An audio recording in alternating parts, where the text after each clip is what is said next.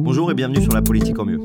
Aujourd'hui, je vais revenir sur la honte que s'est tapé Darmanin au Palais Bourbon quand tous les députés ont ensemble décidé la semaine dernière de le bolos en lui disant non merci pour son projet de loi immigration qu'il portait pourtant depuis juin 2022.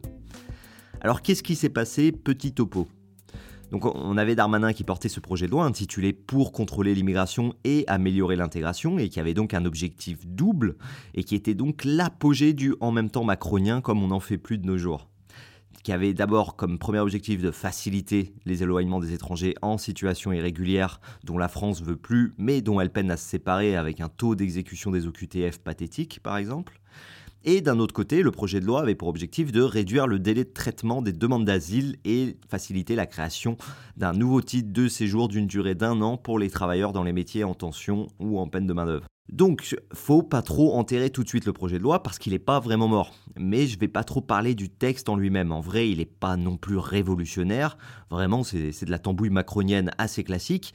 Mais je le trouvais quand même plutôt bien fait et assez cohérent de ce que j'en sais, au moins dans sa version initiale tout ce qui permet de virer plus facilement les gens dont on veut pas et de mieux intégrer ceux qui contribuent au pays, ça paraît quand même aller dans le bon sens. Et d'ailleurs, les sondages donnaient plutôt raison au texte parce que 67% des Français ayant entendu parler du texte étaient en faveur de ces dispositions. Mais en fait, le problème du en même temps, c'est qu'en même temps, ça fait pas plaisir à la droite, notamment LR, sur lesquels en fait le gouvernement comptait pour l'aider à passer ce texte, parce que la droite, elle, elle a besoin de se démarquer des macronistes et de pas laisser ses voix partir encore plus à droite, alors que le pays, lui, se droitise largement sur ces questions d'immigration. Du coup, les républicains ont dénoncé assez vite un texte qui créerait selon eux un appel d'air avec un nouveau titre de séjour à la clé. Et de l'autre côté, pour une fois, la gauche était quasiment unanime, parce qu'elle était contre, en disant que c'était un texte trop répressif et que c'est quand même pas sympa de dire aux gens de rentrer chez eux. Le texte a d'abord été envoyé au Sénat, qui l'a quand même bien durci en supprimant partiellement l'aide médicale d'État qui permet aux sans-papiers de bénéficier de soins, en mettant en place des quotas et en durcissant les conditions du regroupement familial. Mais surtout, le Sénat en fait a supprimé le nouveau titre de séjour que voulait créer Darmanin et beaucoup d'autres mesures très dures ont été prises, votées par LR et le RN, avec parfois le soutien de Darmanin en séance. Du coup, c'est ce texte très durci qui est arrivé sur le bureau de l'Assemblée nationale. Et dès le départ, Sacha Houlier, qui est quand même de la majorité, et certains ministres ont fait savoir qu'ils voulaient réadoucir le texte à l'Assemblée. Le gouvernement, en fait, veut absolument éviter de claquer son plus beau 49.3 parce qu'il n'y en a que un par an. Donc la commission des lois réécrit alors en grande partie le texte, virant certaines dispositions dures adoptées par le Sénat, en maintenant quelques-unes et en proposant des compromis sur beaucoup. Et du coup, c'est ce nouveau texte qui est arrivé en hémicycle le 11 décembre de Quai 23. Les députés attaquent alors avec une motion de rejet préalable, c'est-à-dire qu'on vote avant même le début de l'examen du texte pour savoir si on peut rejeter totalement le débat sur le texte. Et c'est là que les députés de l'opposition se sont fait plaisir ils ont réussi à obtenir la majorité sur cette motion de rejet préalable à deux voix près. On a donc réussi à réunir les députés PCF, LFI, ELV, PS, LR et RN. Et tous avec des arguments très différents pour rejeter le débat sur le texte. Pour la droite, en fait, c'était d'abord que le texte n'était pas assez dur, et pour la gauche, c'était qu'il était trop dur et raciste. Donc voilà, c'est le bordel complet à l'Assemblée. Alors qu'est-ce qu'on peut dire d'intéressant sur cette petite guéguerre juridico-politique dont tous les Français se foutent au fond? Bah principalement ça selon moi. C'est que les Français s'en foutent. C'est clairement pas la politique qu'ils aimeraient voir. Pas seulement parce qu'ils étaient 67% à approuver les mesures du texte à la base et qu'ils sont en attente de changements sur la politique migratoire du pays, mais parce qu'on a vu des gueules réjouies de députés très contents d'avoir fait leur petit coup politique en sortant de séance. Évidemment, le gouvernement est le premier qui peut s'en vouloir. Il a été incapable de planifier correctement les forces en présence et dès l'annonce de la motion de rejet, il a accusé tout le monde d'être responsable de son échec, sauf lui. Darmanin a reconnu sur TF1 que c'était bien son échec, mais pour vite revenir sur la dénonciation des petits arrangements politiques, de la politique aérienne comme il dit, alors que c'est sur cette politique aérienne qu'il voulait s'appuyer pour faire glisser sa réforme, puisqu'il est allé serrer des mains et partager des déjeuners avec plein de personnalités politiques de droite partout en France. Du coup, On se retrouve dans une situation où 70% des Français étaient contre la réforme des retraites, mais le gouvernement a tout fait pour la faire passer en se mettant à dos l'opposition à l'Assemblée.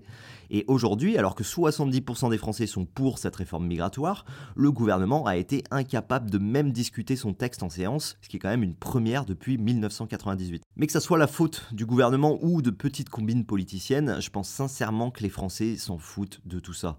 On dirait clairement le petit phénomène politico-politicard qui fait kiffer les député pendant 4 jours et refait les 12 journalistes commentateurs de la vie politique en France. Mais le gros des troupes des Français, qu'est-ce que ça change pour eux? Du côté de la NUPES, en fait, les députés sont ceux qui ont pratiquement le plus affiché une victoire des grands soirs. Panot a dit au nom du groupe LFI qu'ils étaient très heureux et qu'ils avaient épargné au pays deux semaines de discours xénophobes et racistes. Bien joué LFI, sauf que ça fait quand même une petite victoire à la Pyrrhus si l'objectif c'était d'éviter que cette réforme passe. Rapidement, le gouvernement en fait a annoncé que le texte passerait en commission mixte paritaire, c'est-à-dire CMP, à partir de aujourd'hui lundi, c'est-à-dire la réunion de 7 députés et 7 sénateurs qui auront la charge de trouver un texte commun quand il y a des accords entre les deux chambres. Et ils se réuniront en discutant de la dernière version adoptée, c'est-à-dire la version adoptée par le Sénat. Donc ça veut dire que la CMP va se réunir sur la base de la version dure adoptée au Sénat, que la composition de la CMP va donner l'avantage à LR qui a la majorité au Sénat, et donc que le texte qui va ressortir de la CMP et pourrait être adopté ensuite dans les deux chambres serait le bien plus à droite que celui qui serait sorti des discussions qui auraient pu avoir lieu à l'Assemblée. Et surtout, en fait, si la majorité présidentielle veut que le texte soit adopté, elle va être obligée de laisser les républicains faire leur version comme ils veulent, parce qu'ils vont devoir compter sur leur vote absolument pour la passer. Du coup, en fait, LFI se réjouit d'avoir mis un petit coup dans le gouvernement, tout ça pour finir avec un texte qui sera bien plus déter que ce qu'ils auraient pu avoir. Le cas d'école de la petite victoire politicienne d'un jour qui a zéro impact positif à la fin sur la vie des Français et donc qu'ils auront évidemment vite oublié. Côté LR, ça se défend un peu plus parce que ça leur permet en fait d'apparaître dur sur l'immigration, donc d'avoir plus de chances de finir sur un texte qui colle à leurs attentes. Mais on voit quand même un peu les grosses ficelles pour essayer de continuer à se maintenir à flot en existant politiquement à la fois plus à droite que la droite de la majorité et plus beaucoup plus à gauche du RN. En fait, je me demande clairement aujourd'hui pourquoi on considérerait le RN comme moins fréquentable que LR. Beaucoup des choses que LR veut introduire sont simplement des reprises du RN et vont même parfois un peu plus loin.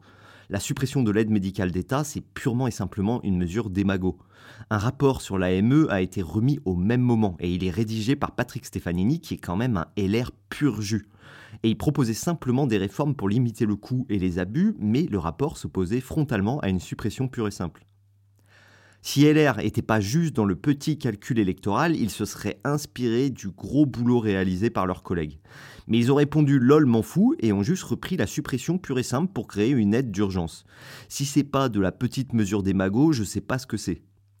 Le truc de LR, c'est qu'ils essaient de copier tout ce que propose le RN pour tenter de garder des voix tout en continuant à dire qu'ils sont pas le RN et que le RN c'est mal et pas fréquentable. Sans qu'aujourd'hui, en fait, j'arrive vraiment à comprendre pourquoi exactement est-ce que le RN serait moins fréquentable que LR. Alors entre d'un côté une gauche en mode poussière sous le tapis qui considère que l'immigration est un non-sujet qui mérite même pas qu'on en discute 5 minutes à l'Assemblée tout simplement parce qu'elle est paralysée dessus, une droite sous pression de garder ses voix prête à tout pour se distinguer de Renaissance et pas se faire dépasser par le RN quitte à faire dans la démagogie pure et simple, et un gouvernement incapable de démontrer un cap pour les 3 ans qui lui restent à tirer, je pense qu'en vrai les grands perdants c'est quand même les 70% de Français qui avaient l'air de considérer que le texte de départ était un bon compromis.